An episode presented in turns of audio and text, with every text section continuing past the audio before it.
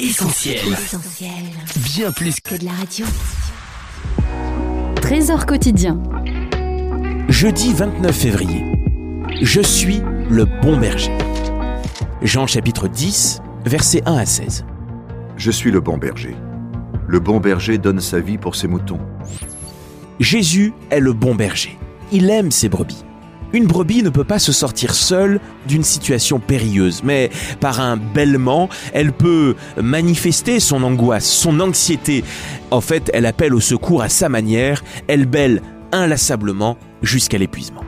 Alors Jésus, qui est le bon berger, entend les plaintes, il entend les soupirs, les appels de l'homme en détresse, et il se porte au secours de cette brebis, laissant les 99 autres de son troupeau pour s'occuper de celle qui est perdue.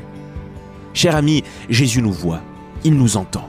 Il connaît tout de chacun de nous et il se met à notre recherche jusqu'à ce qu'il nous trouve heureux et impatient de nous accueillir dans sa bergerie. Jésus vous aime, le savez-vous? Et il vous cherche, vous aussi, comme il cherche tous les hommes, les bons ou les mauvais, ceux qui sont religieux ou pas. L'apôtre Jean dit dans sa première lettre, Je vous écris ces choses afin que vous ne péchiez pas. Et si quelqu'un a péché, nous avons un avocat auprès du Père, Jésus-Christ le juste. Il est lui-même victime expiatoire pour nos péchés, et non seulement pour les nôtres, mais aussi pour ceux du monde entier. Sans mérite et sans œuvre, acceptez l'amour de Dieu aujourd'hui. Il vous tend la main.